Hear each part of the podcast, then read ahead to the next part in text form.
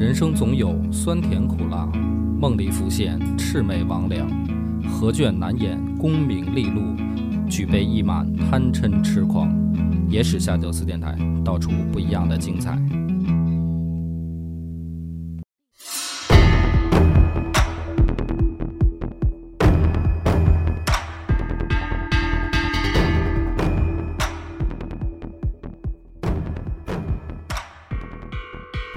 好，欢迎收听《野史下酒》，我是主播恶霸波。张偏见，这一集故事呢，咱们已经讲到了，说把这个萧皇后和杨正道给接回来了。上回留的尾巴，嗯，接回来以后呢，就是又是史书上记载，李世民又坐不住了。嗯，这个据说是看见这萧皇后以后啊，啊，因为这个时候按照年龄推算啊，或者说史书上记，萧皇后也都四十多岁了。哦，小五十了，应该也得四十五左右吧，这个年纪。按理来说呢，这个不是贬低女性啊，但是说到了四十多岁的女性，怎么说也是，尤其是在古代，这已经不算是小姑娘的年纪了吧？不能说小姑娘了，少妇都算不上了，得是老大妈级别的。我是说古代啊，因为古代人活的平均年龄也就五十多，差不多六十岁就挂了。嗯啊，四十五岁的女的，唐太宗一看，竟然动心了。他第一个念头是这样的，他说：“不会是接回来一假的吧？”他自己也知道对方岁数不小了。然后呢，他就问说：“你你是萧皇后吗？”然后萧皇后说：“我当然是了。看这个行为举止，那肯定这个言谈举止不一样啊。对，人家是皇后，对，当当过皇后的，而且跟着杨广见了大世面啊，是吧？走南闯北的，也没没少见世面。一看这个行为举止，确实有点皇后样儿。于是呢，这个李世民就说说哟，那要这样的话，这个请隋朝皇后这个就暂居京城吧，在宫外面呢给她弄了一个宅子哦，啊。但是呢，说这个出宫没两天吧，这李世民又想啊，想过两天呢就又给叫进皇宫来，就聊呗。这就是发音其实也可以变，就撩呗，反正谁撩谁也不一定。对，啊，史书说这个，我觉得啊，从这个唐朝这儿记载，跟前面这隋朝记载吧，像俩人。反正唐朝这边的角度呢，就说这个萧皇后非常主动，对厚颜无耻。啊，这个因为你掰着手指头算嘛，他也跟过不止一个人了，也跟过杨广，跟过宇文化及，这个然后又跑到突厥那边，那肯定也没闲着呀。这又到李世民这儿，然后说这萧皇后呢就眉来眼去的勾搭李世民，然后李世民呢这个本来就是一色鬼，说俩人呢就又这个在后宫，反正也没干好事儿啊。这个好多人说这这记载可能不真实，因为他说这毕竟是他这表叔的这表嫂啊，你这李世民这是不挑食吗？难道？这按照汉又又得说了，按照咱汉家的这个角度，这就又属于算是乱伦吧。那么讲到这儿呢，我不想过多的讲他们俩怎么怎么腻咕啊什么的，会有一个问题出来，什么问题呢？就是李世民到底跟他媳妇儿关系怎么样？有好多人其实讲这个李世民的花花事儿特别激动对，啊，就是各种睡弟妹啊、睡表嫂啊，然后睡这睡那个。那他媳妇儿到底这这俩人感情怎么样呢？这是咱们今天先重点讲一下的。从他们两个的这个留下来的记载啊，就是我们可以推测一下。首先记载是什么呢？就说这个萧皇后啊，特别不喜欢她自己家亲戚当官儿。啊、那他这个兄弟也很出名，长孙无忌啊，嗯，就是说白了也是这唐朝的开国功臣，而且，呃，名名列还就是名位啊，名次还是很靠前的。长孙无忌。说，当时呢，李世民想让这个长孙无忌当尚书仆射，然后呢，这消息呢传到萧皇后那儿，不是，呸，什么萧皇后，传到这个长孙皇后这儿，长孙皇后呢就不高兴，然后呢多次找他这兄弟，就说说你啊辞职，哦，你别干。这长孙无忌呢也挺听话，辞职以后呢，说这个萧皇后不是又萧皇后，长孙皇后特别高兴，这是史书史书上的这个第一个记载。他为什么呢？就是说啊，长孙皇后自己认为，从历史的这个前车之鉴来看，外戚如果权力扩大，一般都没什么好下场对，啊。所以呢，他特别不喜欢自己家人当官儿嗯，得个富贵得了，啊。那么这个就其实挺难得的嗯啊，就是说这个人如果能够有这样的远见，那挺难得的。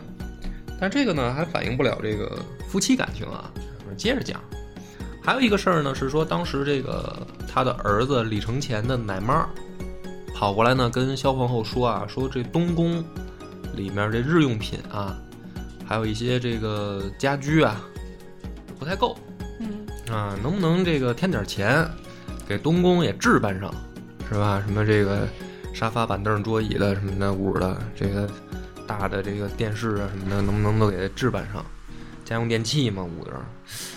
这个长孙皇后听了以后也不高兴，啊，她说了一句话很出名，她说：“太子所虑，无德与名，奈何请增食物？”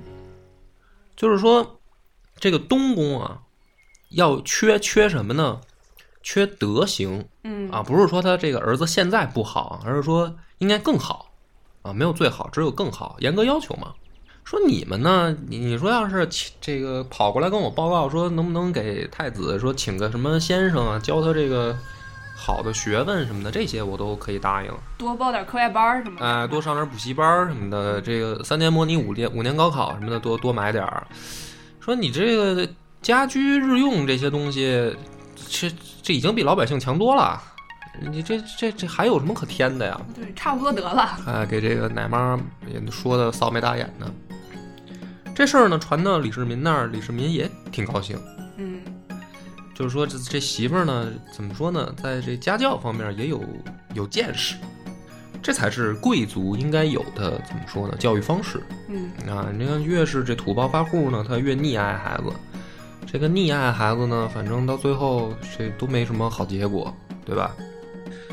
然后呢，这个是对儿子，那对姑娘是不是会好点呢？他他跟李世民也有也有闺女，说这个长长乐公主啊出嫁的时候，李世民呢就想说，你看我这我这大闺女，嫡出的闺女嘛，嗯出嫁，这个彩礼咱得风风光光的呀，是吧？得给公主大办啊。你按理说啊，老公这么想，这媳妇儿应该都高兴了。对呀因为，他不止一个媳妇儿嘛。然后呢，这个李世民呢就下了一个命令，说公主的这个彩礼啊，按照长公主的标准加倍。哎，唐朝的这个长公主是是指皇帝的姐妹叫长公主，啊皇帝的闺女就叫公主啊。那如果是这个呃再上一辈儿的叫大长公主，啊，就比如说是皇帝的这个姑姑，那个叫大长公主，它是大概这样一个说法。所以呢，他是说这个照长公主加倍是什么呢？就是说照自己的姐妹的那个标准，我闺女要加倍，他是这个意思。然后呢，这消息就传到媳妇儿那儿去了。结果呢，这个媳妇儿还没说话啊，这个朝臣啊，又是这个该死的魏征啊，就跳出来了。魏征呢，就这个一贯的作风就是不好好说话啊，喜欢这个故弄玄虚。他呢跟李世民这么说的，他说：“我听说啊，汉朝的这个汉明帝想封自己的儿子，但是呢，封的时候呢，他就说了一句说我的儿子不能跟先帝的儿子相比，那就什么意思？就是说我的兄弟们嘛。嗯所以呢，最后他封他儿子的这个标准都不会高于自己的兄弟，他就说这么一件事儿，旁征侧引，这个也够明显的了。反正李世民呢就很不高兴啊，就说我嫁闺这个我嫁闺女关你屁事儿啊，是吧？老子有的有的是钱，老子愿意给你管着吗？回去呢就跟这个媳妇儿念叨，说这个老婆，我跟你说啊，就都是这魏征说的，可不是我小气啊。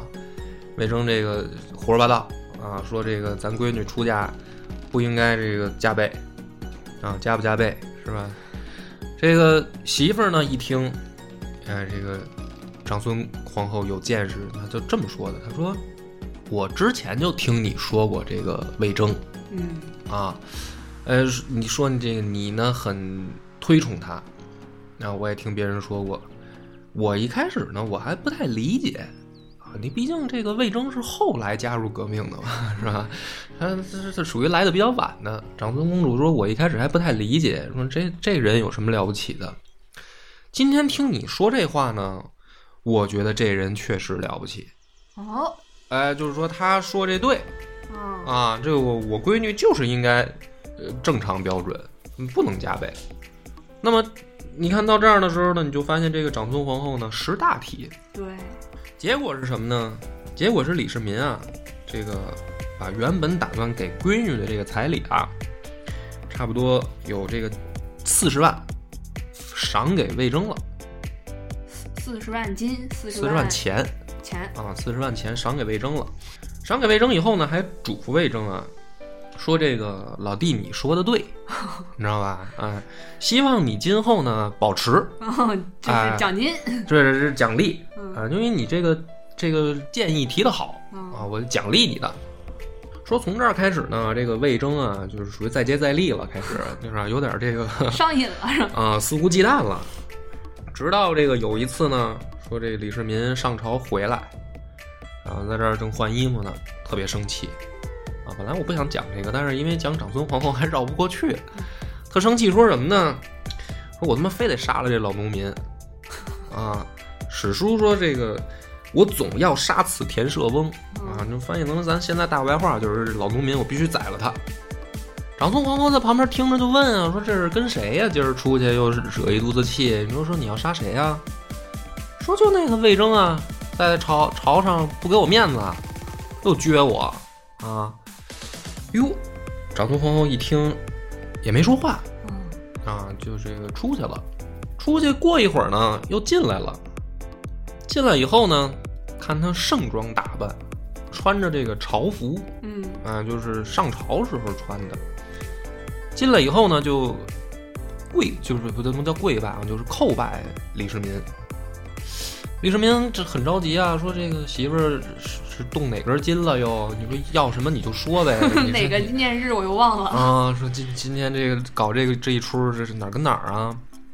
长孙皇后说：“我这个恭喜陛下呀。”哎，说李世民说：“我这何喜之有啊？”长孙皇后说：“我听说啊，主明臣直，嗯，说这个大臣啊，一般这个比较直的时候，那都是碰上了这明主，他所才以敢说话。哎，所以才敢说话。那说今天这个魏征这个表现，这不是恰好证明老公你是一个明君吗？这个马屁拍的呢，也正好在点儿上嗯，啊。李世民一这么一听呢，说有道理，有道理，有道理挺。道理啊，这个挺好，很开心。哎，所以这个这么几件事儿呢，可以发现啊，就是，呃，你看没有直接描写说他俩怎么亲亲我我是吧？怎么写情书这些没有对对对，啊，但是呢，描写的这些所有的都加起来啊，发现这个长孙皇后是一个识大体的这么一个媳妇儿。对，啊，尤其是作为这个皇后，就是对吧？说后宫之主嘛，非常有分寸做事儿。李世民呢就很尊重。很尊重啊，我觉得如果这个夫妻相敬如宾是一个挺好的状态，对吧？但是呢，这个三十多岁的长孙皇后啊，命不长哦，啊。等到这个，就是当时正是李靖打这个突厥和呃这个北方的游牧民族的时候啊，这个长孙皇后就病重了。哦，那时候刚三十多岁，三十五岁还是三十六岁来的。说他病重以后呢，这个李世民也很着急啊，就让自己的儿子李承乾去伺候长孙皇后。李承乾呢，于是就希望啊，说父亲能不能够大赦天下，然后能不能请一些这个僧人来宫里面这个祈去个福祈个福什么的。对，为什么要大赦天下呢？因为古人比较迷信嘛，嗯，就是觉得说这个拿这个事儿冲一冲嗯啊，就是大赦天下是相当于好事儿嘛。这个事儿又传到这个长孙皇后的耳朵里了。长孙皇后呢就说说这两个事儿都不能干。嗯，第一个呢，说赦令啊是国家重点，啊，典籍的典，嗯嗯，不应该轻易的使用。那么不能因为我乱国家的王法。第二个说，那祈福为什么也不行呢？这个也是有这个唐朝特殊原因啊。说这个佛教本身就是远方异教，啊，那是唐初啊，这个真经还没取回来呢对，啊，所以说这个佛教本身是远方异教，因为他们李家呢喜欢给自己脸上贴金，说这个自己祖先是老子儿 老子，啊，那就是道教这个才是正统对对对，啊。当然后来这事儿它有变故，但是这个时候呢，这个把佛教当成远方异教，所以说你不应该为了我招一帮和尚进宫，这也不好。你但是你问题是说这时候他已经病重了嗯啊，就是你说这个人啊，他病重的时候还能这么明事理，那就难了。对对你说这都快有生命危险的时候，那大部分都是说咱这个能活着再再说，你甭管他有没有用。对，啊什么招儿都想了先，对，因为这长孙皇后呢，就是说那不能因为我乱了国家的王法。然后呢，到真正快不行的时候，就已经是就有点病入膏肓膏肓那意思了。有一天呢，这个老公来看她，就拉着老公，她就说事儿嗯啊，说什么呢？说最近啊，这个我听说房玄龄让你给赶回家了，犯点小错赶回家了。说房玄龄这个人是个忠臣啊，啊，说如果没有大错，你就不要把他赶走。你你注意，这个时候他自己都快不行了，他啊，还在操心说这个国家大事儿呃，对，就是朝廷的这个用人的这个问题，还替别人求情。然后呢，这个李世民就就说：“那那你要这么说，因为确实也是说的也对啊。嗯，后来把房玄龄叫回来了。最后临死前了啊，已经是临死前了，交代后事儿了。他跟李世民说什么呢？说我再嘱咐你一遍，我家亲戚一定不能当大官儿，嗯，还是这事儿哈。就唯一的遗愿是吗？这不不不没完，这是哦第一个、第一个遗愿啊。第二个遗愿呢是说我死了以后啊，不要厚葬嗯，啊，就就这个随便铺张浪费对，随便找地儿埋了就行啊，不不要这个大修什么皇陵乱七八糟的啊，不要搞这些事儿。然后呢，说愿陛下能够亲君子远小人啊，这第三个遗愿，亲君子远小人。然后省劳役止游猎啊，就是没事儿不要老麻烦百姓，是吧？也没事儿也别老出去野去啊，万一让野猪拱了怎么办什么的。然后享年三十六岁，就临死前，就基本上都还是在这想着说，这个老公怎么能当好这个皇帝这这些事儿。说李世民呢，这个很伤心，非常非常伤心，特别难过。这个没死了没多久啊，说宫里面就有这个宫人啊，传出来，也不是传出来，就是拿出来了一堆书。嗯这书是什么呢？说这长孙皇后活着的时候啊，特别喜欢看书啊，然后没事呢，自己还写写写写画画的，大家也不知道他写什么呢啊，反正太监又不认字儿，是吧？宫女好多文化程度也不高。李世民就拿过来看啊，写的是什么呢？说这个长孙皇后写了好多古代妇女的这个行为准则 啊，就是有什么好人好事儿，怎么当好媳妇儿，就是差不多是这这么这么些故事，记了多少呢？书上说记了三十卷，就是他平常他不是看书嘛，他就看这些，看到好的呢他就给抄下来，嗯，抄了三十本儿三十本儿，啊。李世民呢就拿着就看呀、一边看呢一边就哭，啊，就说啊，这我这媳妇儿，你说她这个天天，你说在后宫是吧？她就想着怎么怎么当好一个媳妇儿，这个 当好一个皇后，对当好一个皇职业后，皇后，因为她还不是说那个抄完了以后给李世民说，你看我我这个记得什么嗯没有，人家死了以后，这是等于仆人翻出来的，拿给李世民看。李世民呢很感动，于是呢，这个并没有按照长孙皇后的遗言说不要厚葬啊，反而呢是风光大葬。嗯风光大葬呢，追谥这个长孙皇后为文德皇后。葬的这个陵叫昭陵，嗯上来昭陵了。自己呢，李世民还在昭陵的这个门口啊立碑做传，刻在这个碑文上，纪念自己媳妇儿。然后不光如此呢，他还在这个园子里面修了一层楼嗯啊。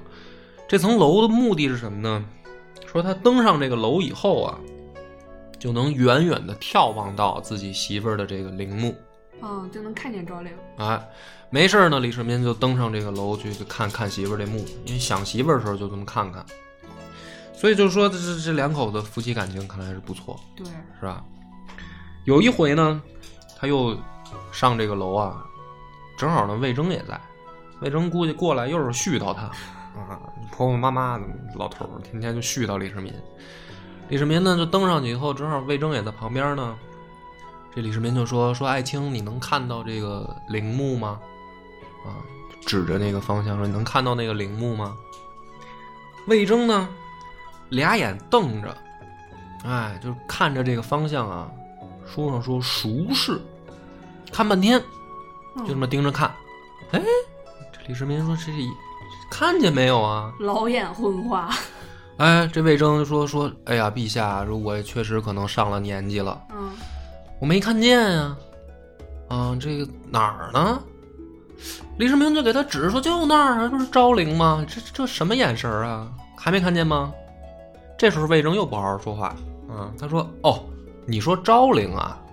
哎，我以为陛下让我看县陵呢。说昭陵我早就看见了，一上来就看见了。这是什么意思呢？这县令啊，埋的是他爹；哦昭陵是埋的他媳妇儿。哦这魏征这这一就是不好好说话嘛，说确确实招人烦。人家这儿想媳妇儿呢吧，他非得跟着这儿来一个说，你怎么不看你爹呀？就是你这天天看你媳妇儿的坟，就是反正又又是呲的李世民，啊，李世民这么扫兴也没管他。但是这都反映什么呢？其实就反映其实夫妻的这个感情还是不错的，对，对吧？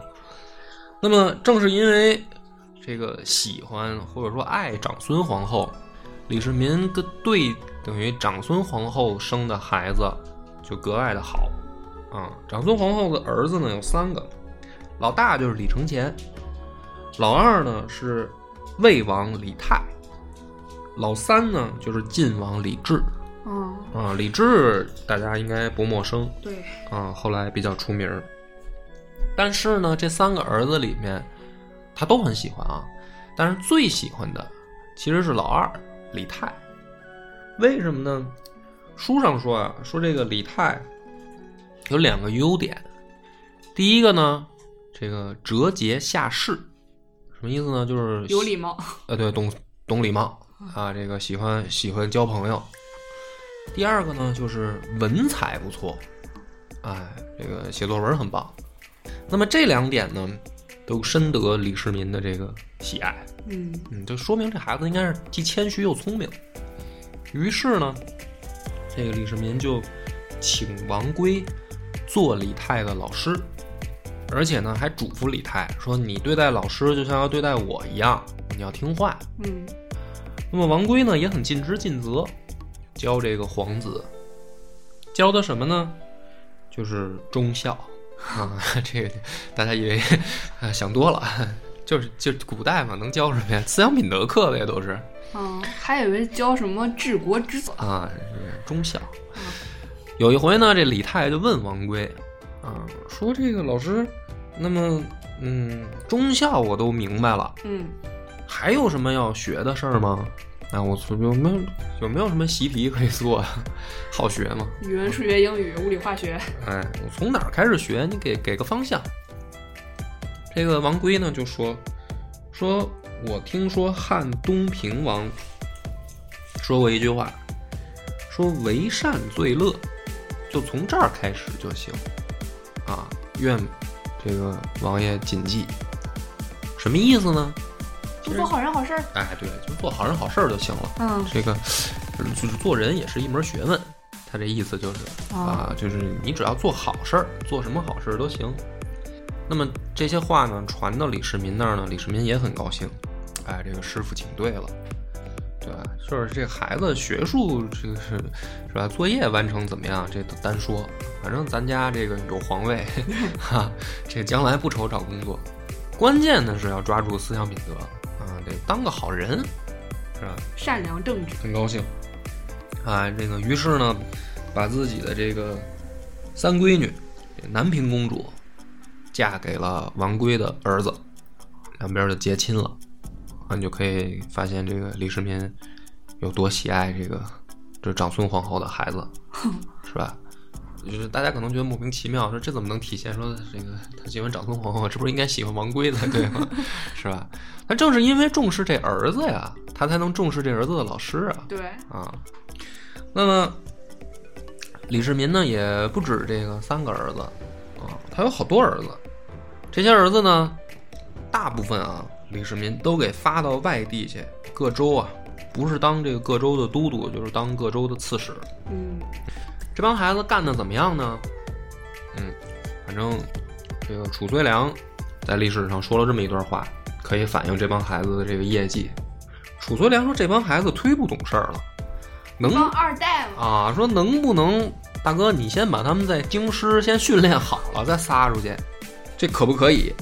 啊，李世民说：“那也行，反正呢左耳朵进右耳朵出，啊，也没招回来几个，都撒在外地。”顺嘴讲这么一句是什么意思呢？你可以发现这个，呃，这是唐初唐朝初年，就是李世民的这个教育方式呢，还是比较粗放的，啊，就是，呃，挺像这个汉朝的。汉朝也是藩王嘛，啊，后来这个到晋朝也是，就到隋到明朝都是。但是这跟唐朝后期，因为咱们会慢慢往后讲，这个作风就截然相反了，啊，那到了这个。李隆基的时候，那皇子想出去比登天还难，都圈在一块儿养着，啊，这是李世民这会儿不是，都都往外撒，然啊，出去出去散德行去。这个讲到这儿之后呢，咱们就顺着就得讲，讲什么呢？他为什么这么多儿子呀？啊，就是还得转折一下，因为媳妇儿多。对，这个媳妇儿多，所以儿子多。就是虽然长跟这原配夫人感情不错。但是呢，这个李世民是真没闲着。史书说，这个李世民素性好色，跟这个数得上号的嫔妃啊，得宠的。这个第一个得说这徐贤妃，这个徐贤妃是一个才女啊，据说是四岁的时候就通读《论语》《诗经》了啊，八岁的时候能写作文。嗯，学前教育做的挺好的。你不是学前教育，这就是神童啊！什么四岁人家通读《论语》《诗经》，是吧？这这现在很多，你多少岁了？三十二。你这两本你通读过一本吗？没有。所以说人家才女嘛。嗯。你看这个李世民得着，还有呢，这个吴王李克的妈妈是隋炀帝的女儿。嗯。哎，这也深得李世民喜爱。然后李佑齐王妈妈殷妃啊，蒋王李辉的妈妈王妃，越王啊这个母亲燕妃，然后纪王的母亲韦妃，这就几个了。反正这个你就这么办，一只手数不过来，肯定。嗯啊，这么一会儿已经这两快两只手了吧？你咱还得加上那谁呢？萧皇后啊，这个弟妹 杨氏，反正这个李世民天天不闲着。还有选秀，不是对，到这儿呢，史书上说啊，他还嫌不够啊啊，就是这这这还没不够，不够呢，老头就琢磨说这个天下能不能上哪寻摸点美女啊？哎，就在这个时候呢，传来好消息了，说有一美女，这个姑娘是谁家孩子呢？他一哥们儿，他这哥们儿姓武。这个并州文水人，山西文水嘛。姓武这哥们儿叫武士月，跟李世民，啊，跟跟李世民他爹就就就就算是，就等于就就已经跟着了啊。这是家里面的这老部下。这个李世民当这太原留守的时候，武士月是行军司凯参军，就是老部下了。说他家出一个这个闺女，长得好看。门户也不错呀。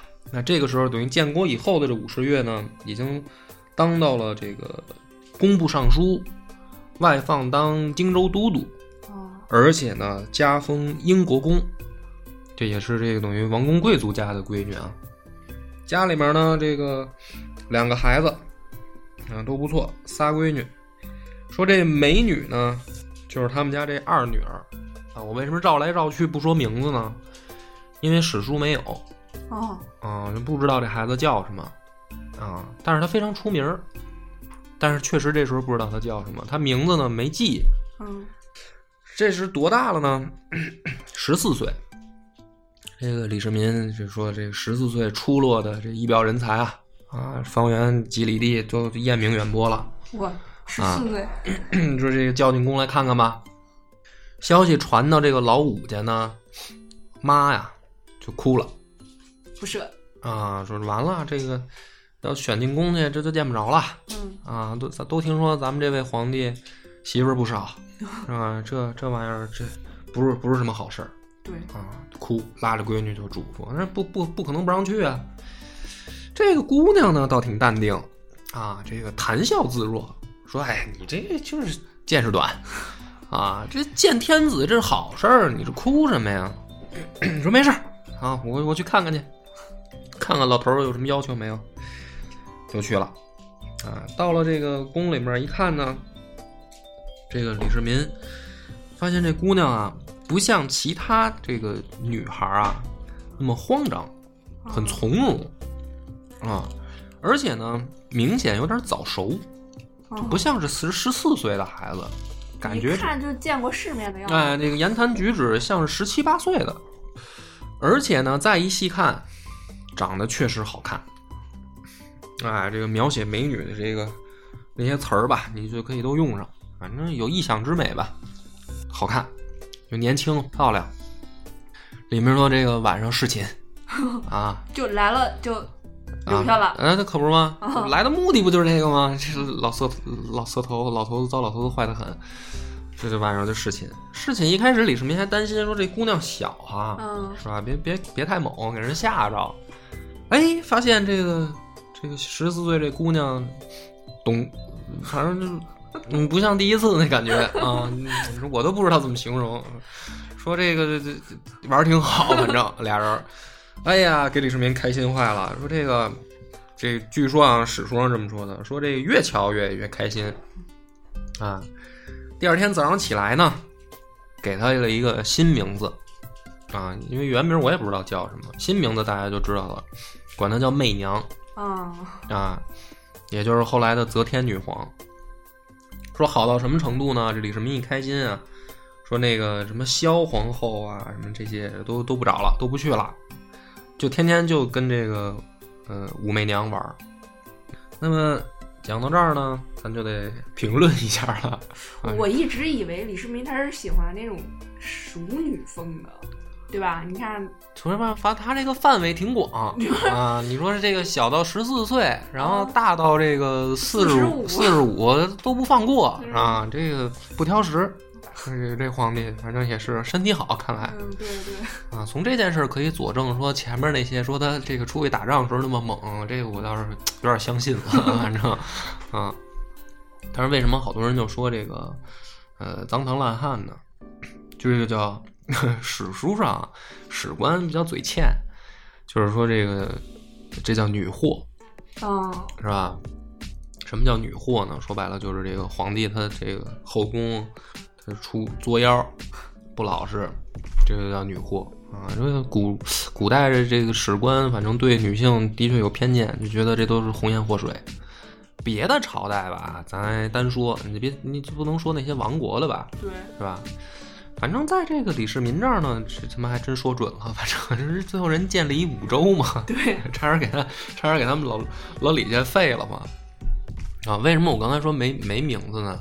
大家说不对啊，那个怎么没名字？武则天、武曌，这不都是他名字吗？对啊，这俩名字啊，都是后来他自己起的，嗯，就不是这个原本的那个名字，都是他当了女皇以后自己给自己起的。嗯，看人家演绎说，则天女皇在小时候就心怀天下，然后啊日月当空。对她那个诏就原本是没有这个字儿，嗯那个诏怎么写呢？就是上面一个日加一个月，就是明字嘛，然后底下一个空气的空嗯，啊。他自己解释说这个叫日月当空，念诏，叫他自己发明的，对，啊原本就没这字儿。